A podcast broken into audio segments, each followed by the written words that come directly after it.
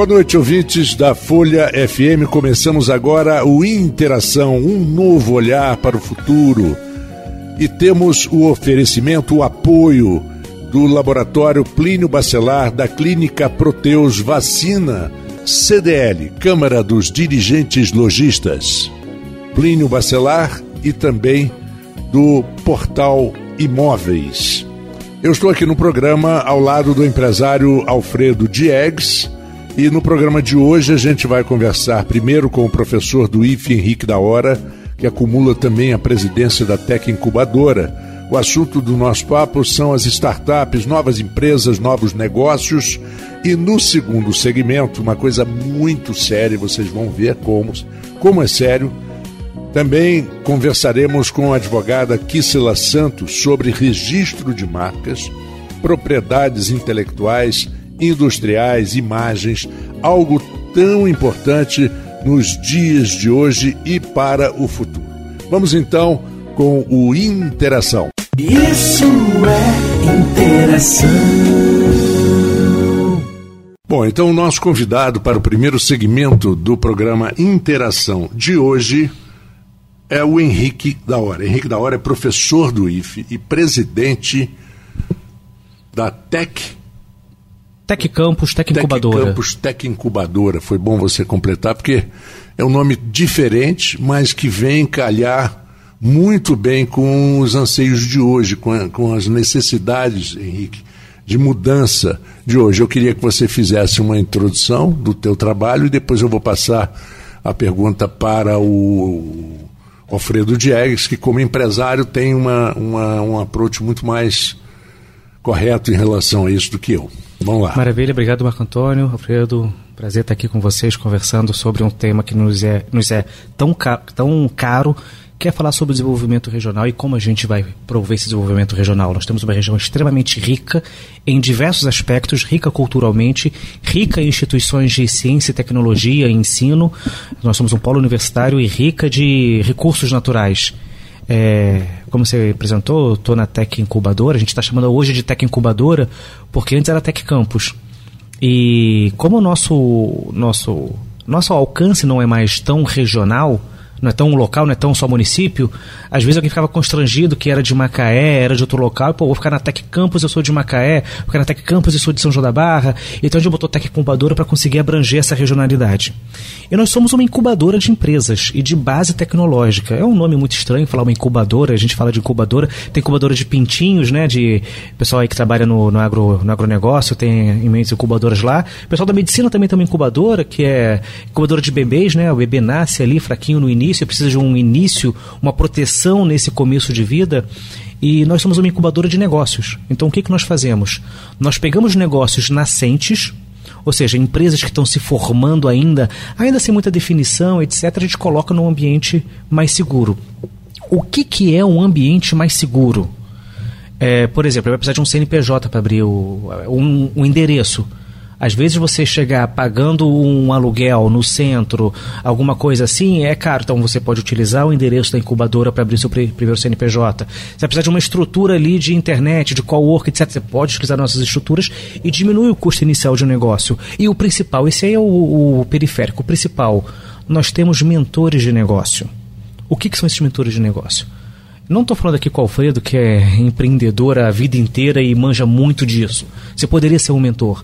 Mas pensa aquele negócio inicial que você, como cara experiente, você vai olhar, hum, não vai por aí não, meu amigo, vai por aqui. Não, não, não, não, não, não, não faz esse processo, faz aquele.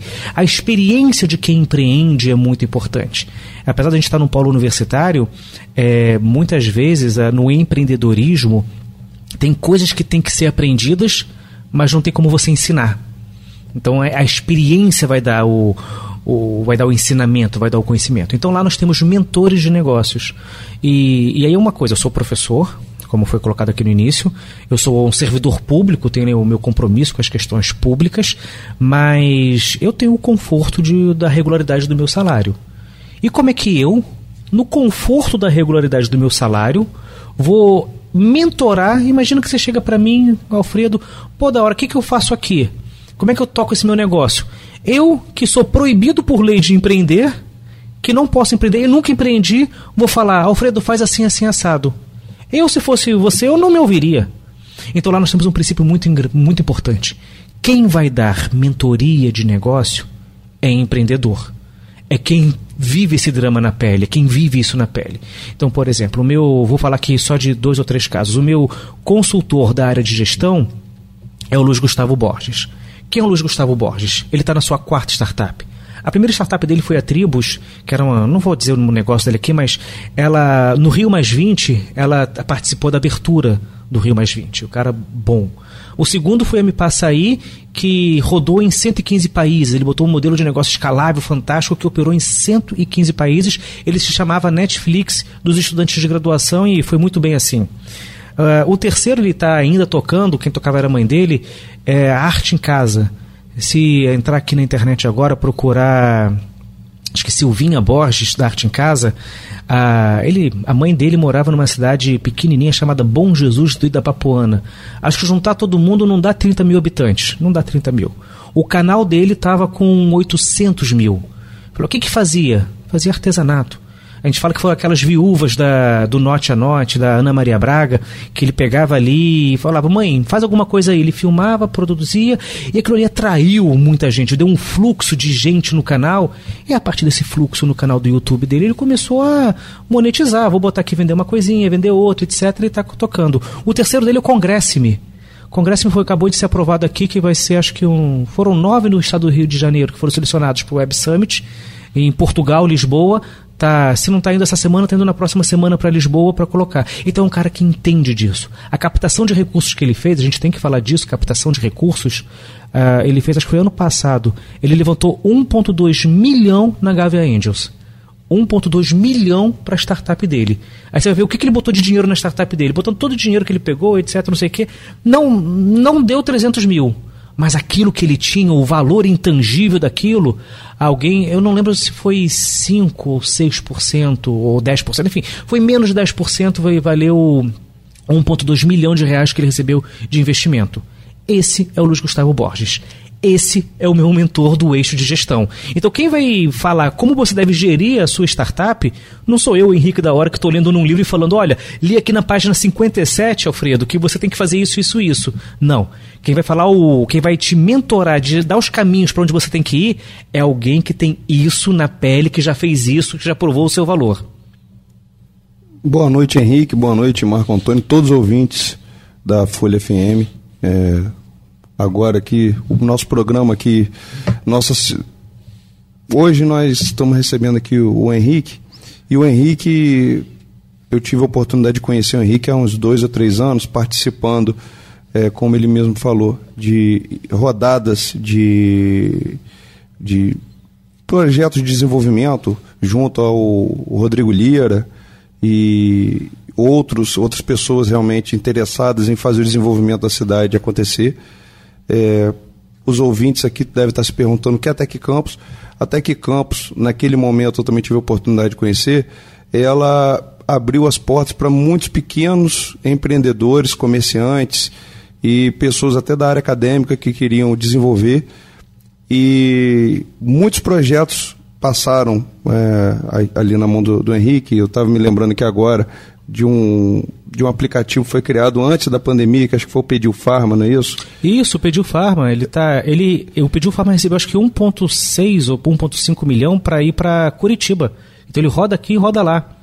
É, e foi um projeto interessante, onde as pessoas poderiam comparar preço de, dos produtos das farmácias, mas você vê, foi uma iniciativa feita no nosso município, em Campos, isso, isso. não veio, não foi feito em outro país.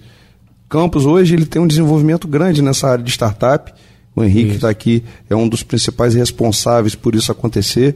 E a gente vê empresários já com a longa estrada investindo nesse caminho, como pequenos empresários hoje começando, como ele falou, engatinhando, mas também tendo ideias brilhantes e fazendo esse desenvolvimento para o nosso município. Então vou voltar a palavra aqui para o Henrique, porque ele tem muita coisa para falar para a gente. Alfredo, deixa eu pegar essa questão do Pediofarma porque ela é muito interessante. Quem está nos ouvindo agora deve ter ali no seu celular alguns aplicativos, deve ter ali um iFood. O iFood é um aplicativo de comida, não está pagando nada para esse programa, deveria pagar sim, mas eu vou falar o nome dele. iFood, o, o prefeito de São Paulo deve adorar o iFood. Por quê? A sede do CNPJ é lá em São Paulo. Então você faz uma compra aqui em Campos, você vai pedir aqui em Campos, a gente vai consumir aqui um hambúrguer, ali da esquina do. Enfim, qualquer esquina dessa. O cara vai lá, ele produziu aqui o hambúrguer, o cara que entregou, consumiu combustível aqui, etc., entregou na tua casa, você consumiu aqui, mas a fatura é lá em São Paulo. Né? ICMS é Ao lá em São Paulo. Ao contrário do, do, do, combustível e da energia elétrica. É. Foi a única coisa que o, o Serra fez e colocou na Constituição. Você lembra disso? Sim, né? sim. Mas o resto é, é aí como você está falando. O prefeito de São Paulo adora o iFood porque ele fatura no Brasil inteiro e o faturamento, o imposto é pago lá em São Paulo. Se você for para o Uber, que é de mobilidade, etc., é a mesma coisa, acho que a sede é Ribeirão Preto. Então, agora a gente está dando o troco porque o Pediu Farma fatura aqui em Campos, ele expandiu, ele está em Macaé, São João da Barra, São Fidélis, está em Curitiba, região metropolitana de Curitiba, e fatura aqui. Então tem gente comprando medicamento lá em Curitiba, o prefeito Vladimir Garotinho deve ficar feliz com isso, que o imposto é pago aqui. E é uma coisa bacana das startups, porque elas permitem isso. É, é, inovação em modelos de negócio. A gente vai aprofundar um pouquinho isso ao longo do, da nossa conversa de hoje, mas a gente precisa repensar a nossa postura, porque agora eu vou ser um pouco duro. Eu vou falar um pouco. Quando a gente olha o, o nosso panorama municipal, eu pelo menos com esse olhar um pouquinho do pesquisador que ainda eu tenho, eu olho que a gente está agarrado em paradigmas antigos, o mundo está mudando e a gente uh, começamos a mudar. Qualquer colega nosso, quando vai entrar ali pelo centro de campos, começa a ver lojas e mais lojas fechadas. Qualquer colega que vai aqui nos nossos shoppings começa a ver lojas e mais lojas fechadas. Às vezes o dono daquela loja, daquele ponto comercial que está ali, há 10 anos atrás, ele, como todo mundo ia para o centro fazer uma compra, ele cobrava 7 mil reais, 10 mil reais naquele ponto comercial ali e valia, porque todo mundo passava ali, você tinha calçada calçada vale muito a pena, né? Porque o cara vai passar ali. Um ano, calçadão de campos era fantástico. Ali passavam dezenas de milhares de pessoas por dia. Agora com home office. Você vê que a Pelinca não é mais um ponto uh, do, do da, da, culinária, etc. Ali na Arthur Bernardes já abriu um. Ali no finalzinho da. Alberto Lamego já está abrindo outros pontos, etc. E aí o cara hoje, o dono daquele comércio, não, aqui vale 7 mil, cobrei 7 mil a vida inteira aqui, como é que não é mais 7 mil reais? Diz, meu amigo, aluga isso por três. Não, por três eu prefiro deixar fechado. E deixa fechado. Então, as coisas estão mudando, o, o comércio local, o desenvolvimento regional, a economia está mudando, e alguns colegas que estão líderes não estão mudando. E é preciso repensar. Porque, é, vamos pegar Marco Antônio gosta muito disso, como eu, lá da década de 80, a gente é meio saudosista. Vamos refletir aqui na nossa cabeça quais que eram as empresas que eram líderes do, do, do da economia na década de 80. É, vamos lembrar lá, Gerdau, talvez o Antônio Hermínio de Moraes, Sim, essa galera. Grupo Votorantim. Grupo Votorantim, enfim. Quando a gente vai pensar quem são as empresas mais valiosas hoje, a grande maioria são empresas digitais. É. São todas é verdade, digitais. É verdade. São todas. E a gente sai do Brasil vamos para o mundo. A gente vê a lista do top 10, tem Instagram, tem Facebook, tem YouTube, tem e essa tem o Uber, aqui iFood, e você fala. E a gente ainda está ainda querendo cobrar 10 mil reais por um ponto, cobrar luva. Eu vou cobrar luva porque o meu lugar já é quente. Meu amigo, quando você cobrava pela calçada, quando a pessoa está passando ali, aquilo ali tinha um valor há 20 anos atrás. Aquilo ali passava quantas pessoas ali na frente? Duas mil, três mil pessoas? A calçada nesse momento tá, ela está passando por dentro do telefone, né? Exatamente. Você paga é, 50 reais, escolhe a rede, TikTok, Facebook, Instagram, e você vai expor o seu produto, vai expor a sua marca, vai expor o que você quer para o número de pessoas que você controla. Ou seja, eu quero que sejam pessoas dessa faixa etária que frequentem tal local, que tenham curtido essas marcas aqui, e, e você vai expor isso. Isso vale muito mais que uma calçada. E é muito mais barato que uma calçada. Henrique, um dos propósitos desse programa, quando ele foi criado por mim e por Marco Antônio, foi discutir realmente toda a inovação possível, como você está aqui, discutindo tudo que vem de novo no mercado. Discutimos melhorias para o nosso centro da cidade, desenvolvimento, a retomada do centro, de todas as áreas comerciais da cidade, oportunidade de negócio, oportunidade de emprego. O que você está falando hoje pode ser colocado, ser discutido com o poder público de uma retomada do centro da cidade, passando inclusive por toda a área do desenvolvimento, por que não a gente atrair para o centro da cidade desenvolvedores de projeto e remodelar o centro a partir disso, porque é o futuro da economia do mundo e de Campos, por que não? Eu, eu queria colocar uma coisa, já que o, que o Henrique falou de internacionalizou a nossa conversa aqui, tem umas coisas interessantes, hein? rapidamente. Por volta de 2000, uma das maiores empresas mais fortes dos Estados Unidos, que era a Blockbuster, Sim. não percebeu a chegada da Netflix. A Netflix veio, se estabeleceu, entregando para. Você alugava pelo computador, eles mandavam o DVD na sua casa, você via o filme. Aí você não precisava devolver, porque o, o, o, o próprio DVD bloqueava e não. Você só conseguia ver duas ou três vezes. E foi e a, e a Blockbuster não percebeu. Quando ela abriu os olhos, a Netflix já, já tinha tomado o mercado. Esse é um.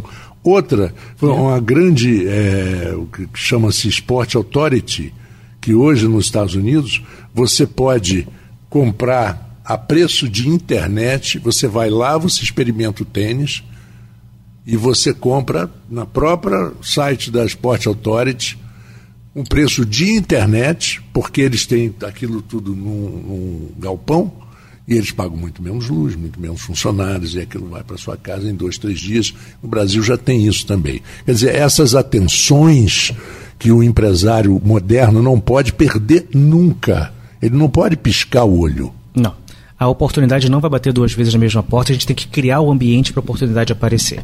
Esse caso que você fala da, da Blockbuster, quem está ouvindo a gente que tem aí menos de 20, 30 anos não vai nem lembrar do que, que é isso. A gente, quando tinha que assistir filme, queria assistir um filme, tinha que ir numa locadora, alugar, etc. E isso aconteceu aqui. Você pode perceber que lá nos anos 2000, mais ou menos, a, avisaram a Globo que isso estava acontecendo, ela não, não prestou atenção e está sendo engolida. Hoje você tem as grandes produções nacionais é, sendo desenvolvidas por streamers. Por streaming, streaming né? O, a Amazon, Netflix, a Globopay está tentando botar um Globoplay ali que ainda não está conseguindo produzir muita coisa, a HBO Max e outros. Não vou ficar citando todo mundo aqui não. Mas sim, há esse movimento que o, o empreendedor, o empresário que tem que estar tá antenado com isso. Por quê? Mudou. Antigamente demorava-se, antigamente também mudava, só que demorava mais para mudar. Hoje é, muda-se muito rápido ah, o costume que eu tinha há 15 anos atrás não é o de hoje. Para a gente mudar um costume, para a gente mudar, uma marca, demorava muito. Marcas que eu tinha na minha infância, elas praticamente não existem, mas uma ou outra, claro, existe. Então, tá, tá muito rápido e a gente tem que mudar. É, eu estava vendo outro dia um comediante que eu gosto muito, que ele foi é, entrevistar alguém que era uma sumidade no TikTok. Eu olhei e falei, meu Deus, eu nunca vi essa pessoa na minha vida. Aí quando eu fui verificar, essa pessoa tinha milhões de seguidores. Tinha milhões de seguidores e conseguia resolver uma influência, ter uma influência sobre eles, vender, monetizar isso, tinha um modelo de negócio ali e não apareceu numa num canal de televisão, num dos, nenhum dos canais que eu sigo, nada. E é um, um sucesso imenso. E a gente ficava olhando, ah, se não é ligado a um grande canal, não é. O que, que eu estou querendo dizer? A inovação é uma realidade. Goste vocês ou não goste dos empreendedores ou não. A gente pode acompanhar esse esquema que está cada vez mais fechando lojas no centro. Aconteceu isso há um tempo atrás. Eu, a gente vê que o pessoal vai para uma loja física aqui em Campos, entra, experimenta um sapato, o modelo é esse, etc. Fala quanto o empreendedor aqui ele tem que. Ele tem que. Como se chama? É, é, pagar o, o funcionário, pagar o aluguel, pagar os impostos, pagar tudo, etc. Aí ele tem que incorporar isso no valor. O cara, quando tem uma operação de galpão, que você falou, um Netshoes da vida, então ele experimenta na loja em campus, física, gostei desse, no celular, dentro da loja, ele vai e compra o tênis na Netshoes, que vai entregar na casa dele em dois, três dias, etc. Então ali ele perdeu uma oportunidade de venda. O que, que ele tem que fazer? Reclamar que o consumidor não está mais consumindo ou se adaptar?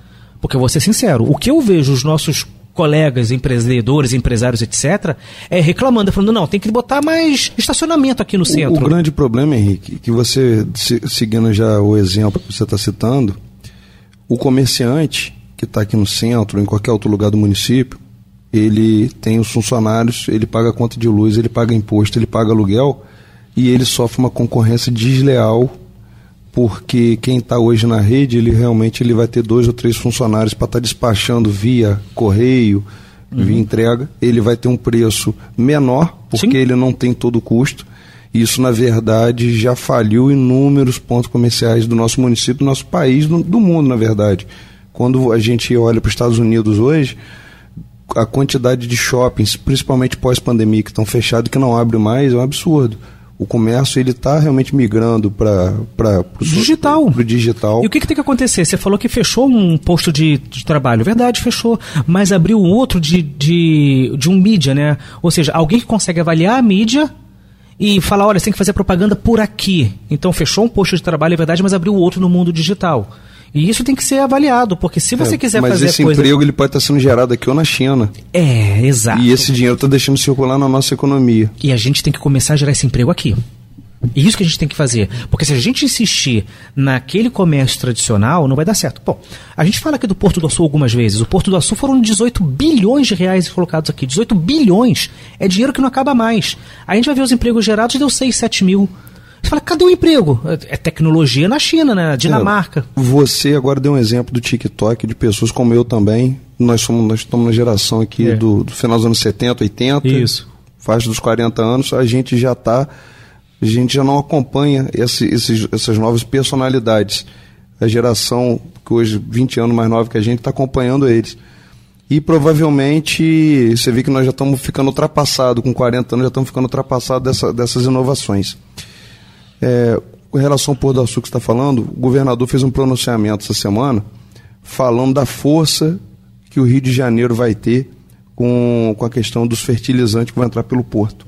E a partir a gente que, que discute negócio, sabendo que a partir do momento que a produção ela vai sair daqui, ela vai sair daqui, a logística de fertilizante, provavelmente ela começa a voltar o mesmo trem ou caminhões trazendo é, produtos agrícolas soja. Então, você, vou, deixar o gancho para você, mas o porto cada vez mais forte, gerando desenvolvimento para nossa região e emprego. É, Alfredo, eu, eu, concordo, o Porto é um grande motor desse desenvolvimento, ele é uma locomotiva. Mas eu sou um pouco resistente ao acreditar, não vou dizer isso acreditar, mas. Porque a gente, quando eu vim para Campos lá na década de 90, falava assim: ah, não, mas as aqui foram as o período das usinas, estava no finalzinho das usinas. Antes das usinas teve o período do café. Todo mundo sempre teve uma monoeconomia muito importante que era o motor do município. E aí depois veio a Petrobras. Quando eu estava na graduação, era desesperador. Ah, eu estava tendo aula, vinha um recrutador bater na porta, isso não é mentira, aconteceu 2001, 2000, batia na porta, oh, sou recrutador da empresa tal, quem quiser eu estou na salinha lá, etc. O cara ia, na semana seguinte nem voltava para aula, estava bem empregado e bem empregado. Aí chegamos agora numa situação que qual vai ser o novo, a nova locomotiva? Tá todo mundo colocando as fichinhas no porto.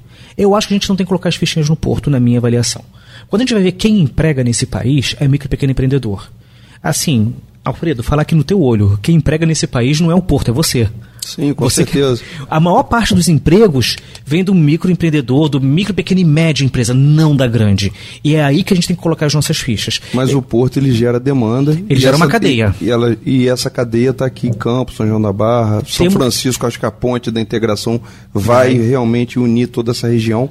Mas nós hoje somos os prestadores de serviço. A gente tem que fazer uso dessa cadeia que ele vai gerar. É uma grande oportunidade, mas esse, digamos que eu sou um secretário de desenvolvimento regional. Vamos dizer que eu tenho aí um recurso. Eu vou colocar esse recurso colado com o porto ou vou colocar esse recurso colado com micro, pequena e média empresa? Micro, pequena e média empresa para diversificar. Porque quando. Lembra como Macaé virou uma cidade fantasma quando o petróleo entrou em crise? Então, na verdade, tem uma máxima do Roberto Campos que o cachorro não abana o rabo. Perdão, o rabo não abana o cachorro, o cachorro abana o rabo. Ele fez isso com comparação que a Argentina estava tendo uma crise e a crise da Argentina não iria afetar o Brasil, mas uma crise no Brasil afeta a Argentina. Mudando um pouquinho, quando a gente vê lá uma economia totalmente baseada num único local. Quando esse local entra em crise, a região inteira entra em crise. E é ruim. O, o petróleo alastrou, gerou muito desemprego, muita violência. Então eu, eu acredito na gente fazer uma diversificação muito grande, baseada em micro, pequena e média empresa e baseado no, no, novo paradigma do emprego, que são empregos baseados em tecnologia. A gente tem que olhar as universidades, os cursos técnicos profissionalizantes, eles estão formando gente para o passado ou para o futuro? Para o futuro, lógico. Eu, eu, não sei, eu não tenho essa resposta na ponta da língua. Eu gostaria que tivesse muito para o futuro. Às vezes eu vejo até colegas professores que ainda estão, olha, se você for um bom aluno, você vai ter um grande emprego. Eu gostaria que esse professor falasse para o aluno, se você for um bom aluno, você vai fundar uma grande empresa e gerar empregos. Porque a gente tem que gerar empregos a partir da tecnologia. É, eu sei que o programa já está caminhando para o final. Deixa eu só falar uma coisa que é importante. Isso, quem está nos ouvindo, esse programa que atrai pessoas, empreendedores, empreendedores que querem mudar. Existe recurso público para as pessoas inovarem. Às vezes a pessoa não sabe como inovar. É, a FAPERJ, que é a Fundação de Amparo à Pesquisa do Estado do Rio de Janeiro, ela está hoje com um diretor de tecnologia fantástico que está colocando recurso público para as empresas que querem inovar. Porque é difícil inovar. Inovar você pode errar, você vai inventar algo que não existe, etc. E você tem um risco de não dar certo. Então, quando você pega um recurso público para te ajudar, diminui o risco. Eu não vou botar 100% do recurso, vou botar 50%. Aí você pega um outro recurso aqui, você já diminui o seu recurso do bolso para 25%, e aí você vai compartilhando o risco. O Estado, é dever do Estado fazer isso, compartilhar o risco da mudança, o risco da inovação. Até porque ele fatura com isso, né? Sim, ele. Ele, ele tem benefícios. Não se engane, o Estado quer melhores impostos. E os impostos claro. pagos pela inovação são melhores que dos, dos comuns. É, esse ano, eu não vou saber de cabeça quanto é que deu aqui, mas o que a gente está ali ajudando já foram mais de. foram quase 10 milhões de reais que a gente conseguiu atrair para a região. Ontem saiu um resultado que três empresas ali do Noroeste Fluminense, é, são duas de laticínio, uma de nutrição animal, elas captaram 4,5 milhão, mais ou menos um milhão e meio para cada uma para inovar. Esse recurso tem que ser aplicado em pesquisa, etc. Gente, é um milhão e meio. É um milhão e meio para um CNPJ, é um milhão e meio para você inovar. Agora precisa o quê? Precisa escrever um projeto, precisa se apro aproximar da academia. Então esses recursos existem. Vai ser lançado ainda nesse ano, nós estamos no mês 10. Até o mês 12 deve sair o que a gente chama de edital de inovação para micro, pequena e médias empresas que é o que a FAPES pode, pode apoiar. Ela vai dar 100, é, a gente chama que como é que é o nome do recurso? A gente não reembolsável, a gente antigamente chamava de fundo perdido. Ela para pessoas que querem ter uma um, um, tem um projeto de inovação que ela quer fazer uma inovação. Não é modernização, é inovação. Ela vai otorgar 250 mil por projeto. 250 mil para sua empresa inovar. E aqui em Campos nós temos a única unidade Embrap do estado que fica no interior. Todas as outras ficam na capital. É uma unidade que tem que falar um pouquinho, talvez um programa só para isso. Eu tenho recursos não subsidiados, não, não reembolsáveis, que a gente. A última vez que eu li a conta tinha 7 milhões aguardando o projeto. 7 milhões de reais aguardando o projeto para inovação. Eu nunca consigo colocar dinheiro na sua operação. Ah, preciso pagar um, um vendedor novo, não posso. Preciso comprar um aparelho para minha minha loja, não posso. Mas preciso desenvolver uma tecnologia, aí eu posso. Tá? Esse pediu Farma, a gente já trabalhou com eles. Aqui em Campos tem ali, ele botou uma loja na Pelinca, Linkar, a, o, o app do celular, quem desenvolveu foi a gente. Saiu agora na mídia, que era uma empresa de Mato Grosso do. Não, Goiás, que era o. Olha o ponto, coloca um ponto de logística reversa. A gente desenvolveu a máquina com eles, a gente consegue fazer isso com o Embrap. Esse aí não é nem edital. Henrique, é, caminhando agora já realmente para fechar a nossa entrevista, é, o ouvinte que ele quiser conhecer mais sobre o seu trabalho, sobre tudo que é feito, qual é o caminho que ele vai fazer a partir de agora, encerrando o nosso programa, onde que ele acha mais informação para tudo que você apresentou aqui no programa. Maravilha, vamos lá. Então, para a incubadora, que é uma incubadora de empresas de base tecnológica, um local de startups, é www.tech.campus.com .com.br. Então www.teccampus.com.br vai ter lá telefone celular, vai ter lá contato, e-mail. Esse é para nossa incubadora. Para a Embrap, eu vou pedir para procurar embrap.org, procura o IF lá, tá? Ou então vai no if.edu.br e procura Embrap que também vão estar lá os contatos. E aí a gente vai conversar sobre como é que pode ser formatar o projeto, como é que pode ser o financiamento, se o que você está tendo é realmente uma inovação, porque tem muita gente que acha que modernização é inovação. E não é. Não é. é tem, tem diferença. Uma, uma padaria que ela chega e pega uma grana e vou, vou comprar aqui, vou, vou, atualizar os meus fornos. Vou ali, comprei dois fornos novos, coloquei lá e, enfim, ela inovou? Não, Não. ela modernizou. É, quando você compra um iPhone, Quem inovou foi o Steve Jobs, foi a Apple. Você no máximo se modernizou. Então o que a gente está falando é de inovação, a Vera. Bom, muito obrigado pela sua presença. Com certeza nós teremos outras oportunidades aqui, porque como você disse, nós vamos ter que fazer as, vários programas sobre assuntos específicos que são ligados a essa tecnologia, principalmente a inovação. Muito obrigado. Nós vamos agora a um pequeno intervalo aqui no programa e voltamos daqui a pouquinho com interação. Isso é interação.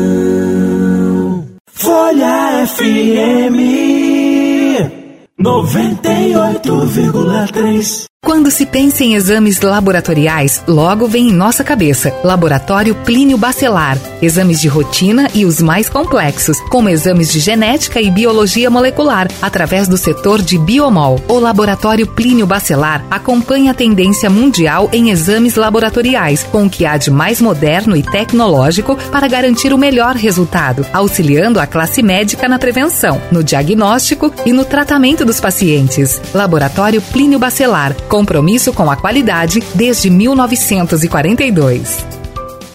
Quer garantir a sua identidade em transações virtuais por um preço imperdível? Faça aqui na CDL o seu certificado digital. Agende agora mesmo o seu atendimento pelo WhatsApp 22 98826 0527 ou pelo site cdlcampus.org.br barra certificado. Estacionamento grátis. Rápido, fácil e seguro é CDL. A Proteus, moderna empresa especializada em medicina e segurança do trabalho, está preparada para atender e implantar as necessidades de saúde e segurança do trabalho e do e-social na sua empresa. Acesse proteusmedicinadotrabalho.com.br ou ligue 2725 0878 e conheça todas as soluções inteligentes que oferecemos. Proteus, qualidade reconhecida e certificada ISO 9001-2015. Formamos uma equipe que trabalha de forma séria, madura e profissional, tratando com zelo os imóveis que estão sob nossa responsabilidade. Tanto os proprietários, os pretendentes à locação e os pretendentes à aquisição de um imóvel merecem receber o máximo de cordialidade e atenção. Há anos estamos no mercado imobiliário intermediando compras, vendas, locações, permutas e dando assessoria jurídica. Portal Imóveis 2733 4003. Chegou o Plínio Bacelar Vacina, uma moderna clínica de vacinação da região. Todo o suporte feito por médicos, enfermeiros e técnicos de enfermagem com ampla experiência para realizar a vacinação de forma prática e rápida. Crianças, adultos, gestantes e idosos, todos podem contar com Plínio Bacelar Vacina, equipe especializada em vacinação domiciliar, escolar e corporativa. Plínio Bacelar Vacina, cuidar bem de tudo que te faz bem. Rua José do Patrocínio 89. Telefone 22 32 34 34 30 e WhatsApp 22 99943 93 69. Laboratório Plínio Bacelar. 80 anos. Compromisso com a qualidade. Isso é interação.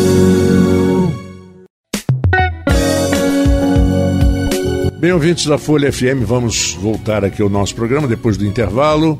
Programa Interação. E como eu falei na abertura, nós vamos conversar com a especialista em marcas, patentes, direitos. E é isso que eu quero que a gente desenvolva esse assunto, que eu acho muito importante. Advogada Kissila Santos. Kissila, é, muito obrigado por você estar com a gente aqui. Boa noite aqui no, no no Interação e eu queria que você falasse um pouquinho, para começar o assunto, e Campos é uma cidade que vai ter que estar atenta em relação a isso que a gente vai conversar hoje, porque acontecem coisas, o arco da velha aqui com o negócio de marca, nome, imagem. O que é uma marca? Essa é a primeira pergunta, já direto para você entrar no assunto. Boa noite, ouvintes. Boa noite, Marco Antônio. Muito obrigada pelo convite. Marca Alfredo, boa noite também, desculpa, esqueci de falar seu nome. Somos amigos de colégio, né, de tantos anos, e é um prazer estar aqui. Marca tem vários significados. E, em primeiro lugar, marca é a nossa reputação. No meu entender, tudo que leva um consumidor a se lembrar de uma marca, ele tem que lembrar da reputação daquele produto, se ele se identifica ou não. Existem marcas muito antigas que a gente não, não fala mais, que a gente não comercializa mais, mas a gente tem aquele sentimento bom. Calói, é, existe ainda, claro, né? Mas é. marcou a nossa infância, pelo menos a minha infância, eu, eu me lembro da Calói com muito carinho. E Coca-Cola, quando a gente fala em Coca-Cola, a gente lembra de Natal. Quando a gente fala em McDonald's, a gente lembra de fome, de alegria, aquelas cores são vibrantes. Então a marca, ela tem tudo a ver com a reputação. E em segundo lugar, ela tem a ver com nossos sentimentos, com as nossas emoções.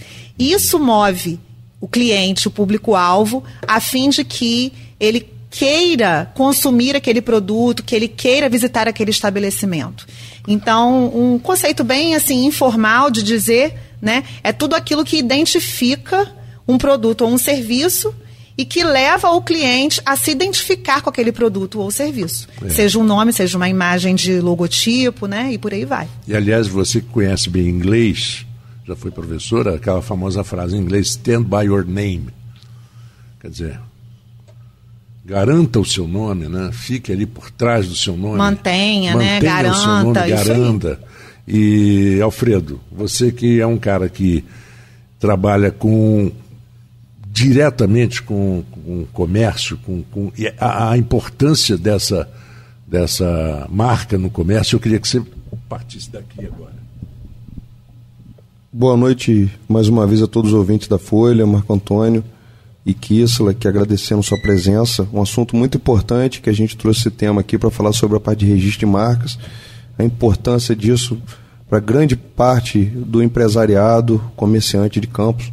A gente percebe que muitas pessoas, quando a gente para para tocar nesse assunto, não faz a mínima ideia da importância e por muitas vezes a pessoa trabalha durante anos e décadas para fazer o um nome da sua empresa, um nome às vezes que tanto como no meu caso vem de família, ou uma marca realmente daquilo que você acredita, e chega um determinado momento, quando a pessoa às vezes até pensa em registrar, aquela marca já está registrada por alguém. E ela às vezes até perde o direito de utilizar aquela marca, a marca que ela trabalhou muito para fazer, até como um patrimônio seu, patrimônio da família. Então eu gostaria aqui até de estar tá deixando uma pergunta para que serve o registro de marcas, Kiss? O registro de marca ele serve para proteger o seu negócio, em primeiro lugar. Em segundo lugar, ele serve para evitar que terceiros possam utilizar indevidamente daquele nome. É, toda vez que a gente pensa numa marca, a gente pensa que um ser humano teve uma ideia e a ideia ela não pode ser registrada somente quando ele exterioriza essa ideia. Tanto na, na área de marcas, quanto na área também de direitos autorais e patentes, que são coisas diferentes. Parecem iguais, pa passeiam sobre a mesma área do direito, que é a propriedade intelectual, mas a questão de se proteger a, a marca vem unicamente com o registro. E muita gente que é do comércio, que é empresário, e até mesmo que tem projetos na área cultural, não precisa ser empresário, pode ser uma pessoa física. Ela precisa entender que essa ideia não é suficiente. Ela precisa ter uma ideia validada e essa validação se dá com o registro da marca. Tem gente também que pensa que o CNPJ ele protege a marca, mas ele não protege. O CNPJ é a formalização de uma empresa, é a abertura de uma empresa. O que protege a marca pela lei é unicamente o registro no INPI. Bom, já que ele falou, o Alfredo falou sobre problema familiar, é, eu vou citar um, um, caso que aconteceu nos anos 80. A Luísa Brunet era a principal modelo da loja Dijon, do Humberto Saad. E um dia eles romperam por algum alguma coisa de negócio, acertos, e ela quis abrir a, a grife dela, Brunet. E não conseguiu, porque ele, ele já tinha registrado a, a, a, revelia dela. Ela já trabalhava com ele há 10 anos e não sabia que o nome Brunet já era registrado para qualquer coisa de vestuário por ele. E ele não, não aceitou nem negociar com ela. Então ela não podia usar. O nome próprio dela, como é que você vê isso? Muito interessante essa pergunta, estou até falando mais alto. Eu vou te responder com outro caso muito recente. Tem uma estilista, designer carioca chamada Aline Place. Não sei se vocês já ouviram falar. Ela é relativamente ela é jovem, né? E ela criou um negócio, ela é artista plástica, e ela criou um negócio que foi tomando uma proporção muito grande. E recentemente, num relacionamento que ela tinha, um casamento, ela descobriu que o marido registrou o nome dela, Aline Place. E ela tem muito conhecimento com celebridade, com revistas, com muita mídia. E principalmente hoje, né, com rede social. E é a mesma questão que você está me contando da Luísa Brunet, só que a Brunet é um sobrenome.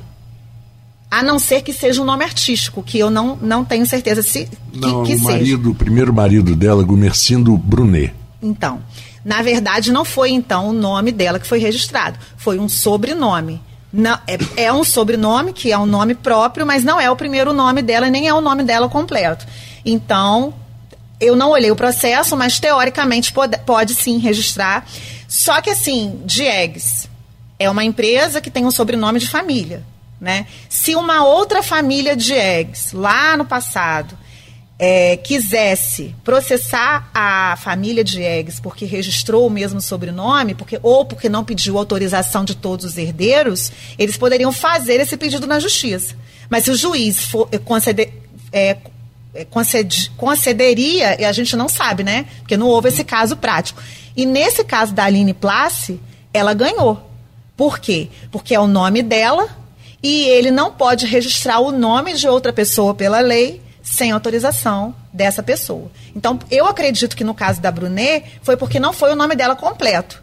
Entende? É, o Kisla, o que, que pode ser protegido como marca? Fala, fala pra gente. A lei diz que nós temos que ter um diferencial que eles chamam de distintividade, o direito chama de distintividade. Então, em geral, são símbolos, são palavras, são pequenas expressões. Agora, a gente tem que tomar cuidado com slogans, porque slogan geralmente é uma frase. Emoção para valer, Coca-Cola. É, Sprite, é, imagem é tudo, sede, é, obedeça a sua sede, beba Sprite. Eu lembro desses, desses slogans. Slogan já é protegido por direito autoral, mas como marca não. Mas que tipo de slogan? Um slogan que descreva a marca para chegar até o consumidor. Porque às vezes existe uma marca que ela tem um nome diferenciado e que a pessoa não entende o que significa, pode ser uma sigla, uma sigla pode ser uma marca. Então, para se proteger, tem que ter um, uma distintividade, um diferencial, a fim de que o processo também seja viável, em geral, né? Mas pode se proteger um símbolo, um nome, ou o símbolo e o nome juntos. Pois é, é a relação que existe entre a, o registro da marca e direitos autorais. Qual a relação que existe? Você falou do slogan, a marca com slogan já, já uniria os dois, né?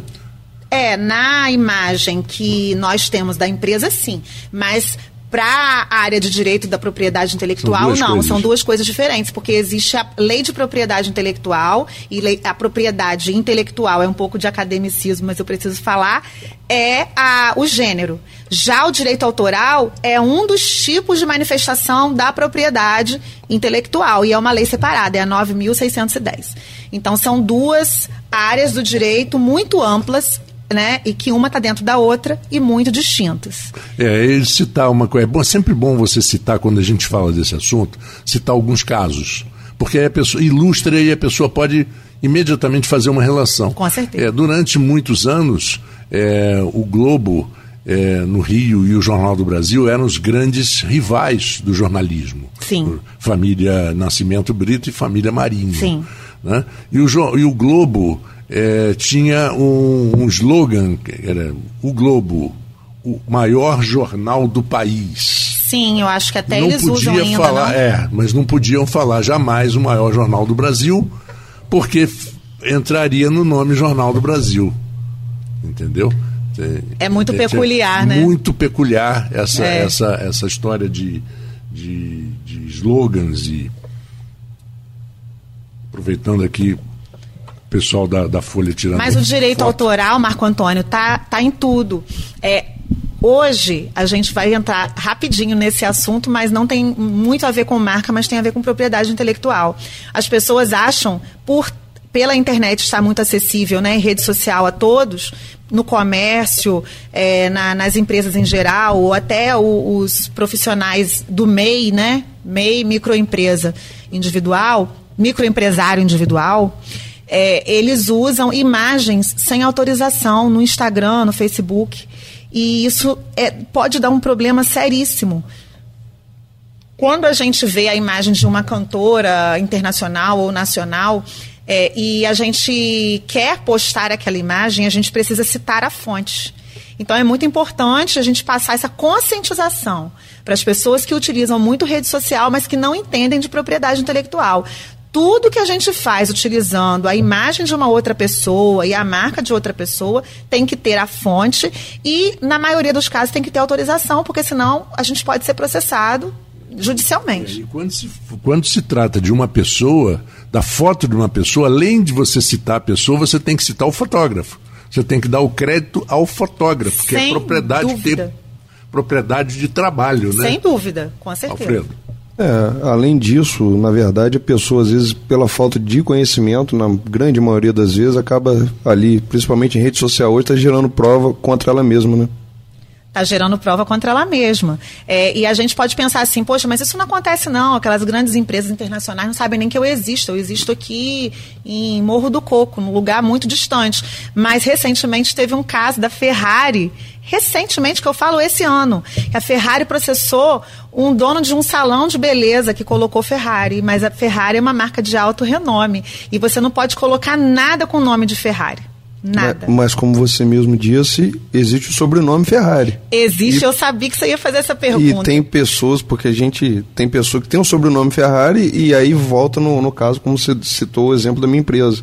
A pessoa pode usar como sobrenome próprio. É, existem e várias linhas de argumentação, né? E para isso que existe o direito. Mas que houve esse caso recente, e eu não sei qual foi a, o, o desenca- o encaminhar né, da, da, da resposta, da- do caso. Eu não sei como que foi, mas é uma linha argumentativa, que é um sobrenome, mas só que é uma marca de alto renome, então não É, tem o como. barbeiro provavelmente é a parte pobre da família, não conseguiu ter uma fábrica de, de automóvel, se virou com a barbearia, né? Pois é, pois é. Agora, é, fala um pouquinho pra gente é, que acontece nessas discussões. Você agora citou um, um, um detalhe, é discussão jurídica. Discussão jurídica vai muito da interpretação, vai muito do- do- da capacidade de argumentação do advogado. Né, de um lado e de outro, e vai muito também da interpretação do juiz, que é o árbitro da história conflitos de direitos. Como é que a gente interpreta a. Eu já vi casos eh, de nomes de rádio terem conflitos de direitos. Registraram primeiro na, na junta comercial e depois no INPI, que demorava muito mais tempo, e depois a gente tem uma pergunta sobre isso. É, e acabou criando um conflito de direito. Conflito de direito é a coisa mais antiga que tem no direito.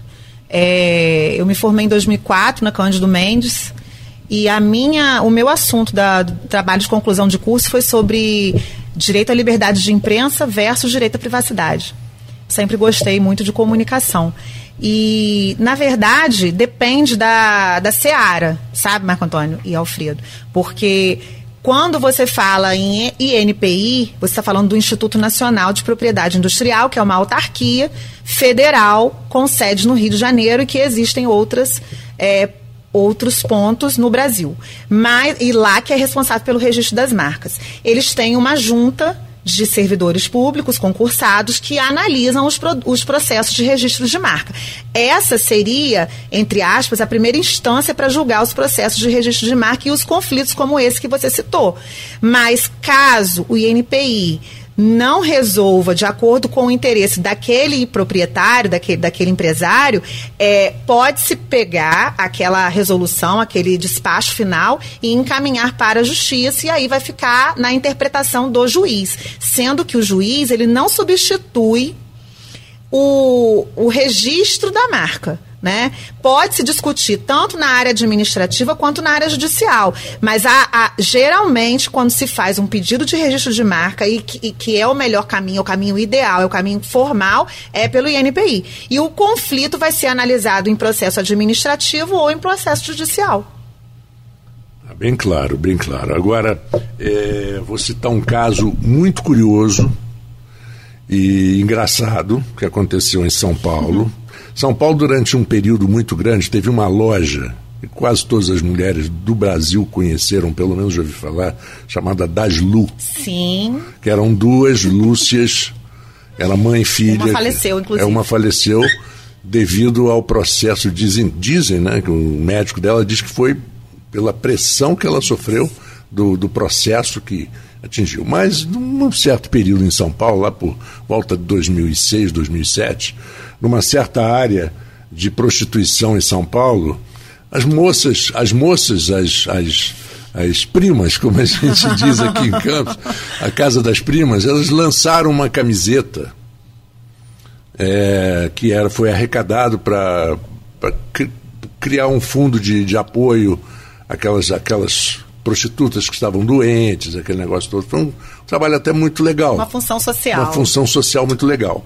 E ela criou a camiseta chamada Daspu. Ficou muito famoso esse caso. Ficou né? muito famoso esse caso. E a, a Lúcia da, da, da Daslu entrou com tudo no processo quando algumas pessoas aconselharam a ela, não faz isso, porque não vai ficar simpático mas ela entrou com tudo. E eu acredito até que ela perdeu, ou não sei se ela perdeu, mas Olha, essa marca eu tenho assim uma, uma lembrança de, desse caso, mas na época eu não trabalhava ainda com propriedade intelectual.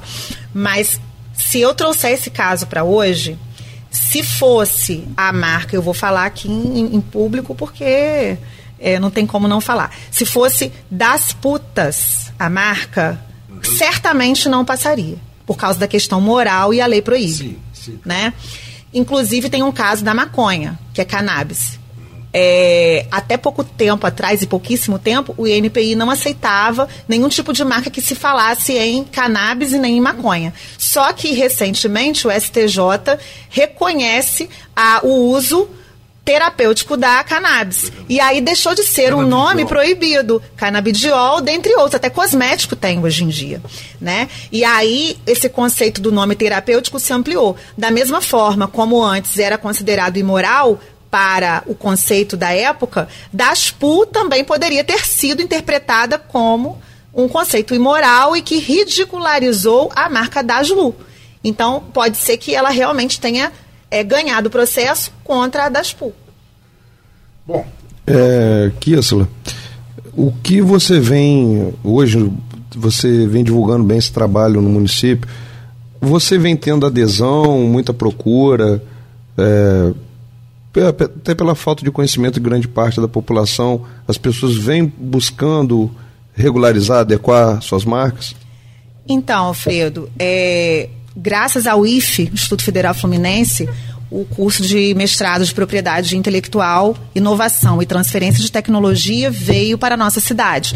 É um curso amplo em rede que existe em todo o Brasil e o polo no, no estado do Rio é o FRJ e o IFE. Graças a esse curso, eu fiz o mestrado e atuo nessa área apesar de ser formada em direito desde 2004, mas eu atuo nessa área de propriedade intelectual como pioneira na cidade. E eu vou falar até no Norte Fluminense, porque eu tenho procura, quando eu divulgo meu trabalho no município, né, eu tenho procura de outros municípios próximos, mas eh, graças a Deus eu consigo atingir o Brasil todo por causa das redes sociais e por causa do network que eu faço. Mas os empresários, eles muitas vezes querem registrar uma marca simplesmente pela obrigação. Eles não veem como um investimento. E o registro da marca não puxando sardinha para o meu lado. É uma forma de você proteger. Você compra um carro e você não faz seguro, um carro zero? Ninguém faz isso. Então, o ideal é que se procure logo no começo. Mas se você já tem a sua empresa em andamento, você também pode registrar a marca. Só que as pessoas não têm muito essa consciência. Elas acham que elas têm que cumprir uma obrigação e que é caro e não investem. Muita gente pensa assim. É, o ouvinte agora deve estar se perguntando quanto tempo leva hoje para você registrar, quanto custa. Fale um pouco mais aqui para o ouvinte, porque provavelmente muita gente agora deve estar se perguntando isso. Com certeza. É, os custos obrigatórios têm a ver com taxas que são tabeladas pelo governo federal. Então, são custos acessíveis, depende também de quantas áreas de atuação cada empresa trabalha. Se uma empresa tem quatro áreas de atuação, a marca não é uma só, são quatro marcas. Que a gente chama de quatro processos, que são quatro classes. É como se fosse o, a especialização do KINAI, né? O KINAI primário, secundário, e aí tem as divisões lá, a descrição dos KINAIs. Então, para cada KINAI, teoricamente, existe um processo diferente. O processo de registro de marcas, há pouco tempo, sofreu uma alteração para melhor, porque nós, o Brasil, é, agora somos signatários de um tratado internacional, que é o Tratado de Madrid, e que facilitou o andamento do registro das marcas, que antes levava-se quatro anos e hoje leva-se no máximo um ano, se não houver oposição. Então, é, para um MEI, por exemplo, ou para uma pessoa física registrar a marca, a primeira taxa é 142 reais. Então, pra, diante de tantos impostos que nós pagamos, eu acredito que seja um valor acessível, né? Sem dúvida. Agora, existe, por exemplo, a possibilidade, eu estou com o meu projeto para minha empresa. Eu tenho o projeto, sei no que eu vou atuar, como eu vou atuar, de um, de um segmento só e tem o nome que eu quero usar. Eu preciso registrar minha empresa primeiro para ou eu posso pedir o registro da minha marca antes para evitar, por exemplo, alguém chegar na frente. O melhor dos mundos é antes da pessoa criar a sua, o seu próprio logotipo, ela procurar o, o serviço de registro. Mas o primeiro passo no meu escritório, na UIPI, que é a empresa que é, eu atuo em campos, né? E, em todo o Brasil. Nós fazemos é a consulta diagnóstico. Porque da, nós damos um, uma, um norte para o cliente de como está o posicionamento da marca dele diante de todas as, as marcas no Brasil existentes. Uhum, pesquisa, Isso, normal. a gente faz uma pesquisa ampla, né? E que a gente consegue levantar os dados por meio de um software especializado, que nós pagamos a licença, para poder saber como que está a situação daquela marca. Porque às vezes aqui em Campos não tem nenhuma, mas a marca pode entrar em conflito com outra lá do Amapá e não pode registrar se for uma marca registrada naquela atividade. É muito risco para o empresário. Pois é. E, é, Alfredo, ainda mais na, no, visando, porque eu tenho a pergunta que eu gostaria de deixar para o final. Ainda em relação ao, ao comércio local, você tem alguma, alguma coisa a questionar? É, eu tenho conversado muito com parceiros, colegas do, do comércio, e quando eu tive conversão com a Kisla alguns meses atrás, eu achei o tema muito interessante para estar tá trazendo para o programa. A gente que começou o programa há muito pouco tempo, mas eu acho que é um assunto que realmente ele tem que ser colocado, ser debatido, ser trabalhado. Vou vou estar tá levando isso para as entidades de classe onde faço parte e, e acredito que, que a partir de agora muita gente vai ter mais atenção nesse assunto realmente, porque sendo breve, tem muito interesse envolvido nisso. Uma marca, um nome, ele tem muito valor e dá muito trabalho para ser feito. É muito difícil para o empresário tocar o barco sozinho, porque são muitos detalhes que uma empresa requer. Bom, então nós temos três minutos aqui para o final e eu vou então colocar a pergunta que eu acho que tem tudo a ver. Nós estamos no mundo das redes sociais. E o que que as redes sociais e, e também de, de, profissões novas, de criações novas, de coisas que profissões e, e, atividades que não havia há alguns anos atrás, como você acha que eh, marcas e patentes atuam hoje em dia nesse mundo de tecnologia e de redes sociais? Qual o risco que você acredita? Ser humano é um ser criativo, né, Marco Antônio? É, nós estamos em constante aprendizado e constantes criações. Uma dona de casa está em casa, faz uma receita que ela está acostumada a fazer, mas ela acrescenta um ingrediente, ela já mudou. Aquilo ali tem a ver com criatividade. E marcas e patentes hoje parecem sinônimos, mas não são porque patentes são criações tecnológicas ou criações industriais que você pode ter durante um certo tempo exclusividade sobre aquela criação. Já a marca, ela não perde o seu valor, ela, ela não perde o seu patrimônio. O patrimônio da empresa é a marca, é isso que eu quero dizer.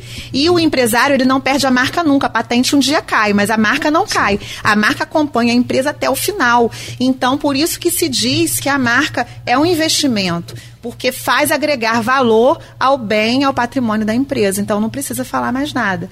É o principal ativo que o empresário precisa entender que vai alavancar o negócio dele e vai dar credibilidade. É, então a gente queria deixar muito claro, né, Alfredo, para os nossos ouvintes e, e empresários, que isso é uma coisa muito séria. Que isso não pode ser tratado assim, ah, eu vou botar um nome tal e dane-se. E copiar. E copiar. E... Em primeiro lugar, a pessoa tem que fazer uma pesquisa para saber. Ela vai fazer uma pesquisa e, e se na verdade ela for tiver um, um, uma marca, um nome inovador, que ela registre rápido antes que alguém também roube aquela ideia dela. Só deixar a última pergunta para você, Kissa. Quando, quando o empresário ele vende a empresa dele e tem uma marca, como que procede? Ele vende a marca junto? Como, como, como fica? Ou ele vende só um negócio, mas ele continua sendo detentor da marca? Como seria isso? Só para fazer essa última pergunta para você. É muito interessante isso. O que, que acontece? Se o empresário tiver sócios, geralmente ele tem um contrato social. Se ele tem um contrato social, ele tem um inventário. E a marca tem que entrar nesse inventário tem que entrar como ativo. Então a resposta é: se o empresário vender a empresa, vender o negócio, a marca é vendida separadamente. E nós vemos muitos casos desses de celebridades por aí que venderam a marca por não sei quantos milhões de dólares. É por isso. Existe um trabalho chamado valuation, que avalia, especificamente tem gente que trabalha com isso, para levantar o valor daquela marca no mercado. E a marca, ela pode valer muito mais do que um estoque. Vocês sabem disso. É verdade. Kissela. É, nós conversamos com a Kissela Santos, advogada, especialista exatamente nesse assunto que nós levamos hoje e que eu achei extremamente inteligente por parte do Alfredo levantar esse, essa pauta e convidar você para uma próxima oportunidade que, como você mesmo disse aqui ah, fora do ar, tem muito assunto em relação a isso e a gente vai desenvolver muitos assuntos, inclusive com perguntas de ouvintes. Muito obrigado a você. Obrigada a vocês, muito obrigado. Desculpa qualquer falha. Não, nenhuma falha, ao contrário. A falha é nossa, de Estou às vezes à disposição. Não, de, das vezes não pensar em, em buscar uma orientação profissional. Alfredo, obrigado. Muito obrigado, Kisla. Obrigado, agradecer também a todos os ouvintes aí que estão acompanhando o nosso programa. E até a próxima. É, espero que tenha valido muito a pena para quem está acompanhando o programa até agora aqui a participação da Kissela, que é muito importante e, e, sem dúvida ela vai participar em outras oportunidades com a gente. Bom, então eu já me despeço aqui com interação. Para semana que vem, terça que vem, a gente tem mais novidades aqui. Um abraço, uma boa semana para todo mundo. Isso é interação.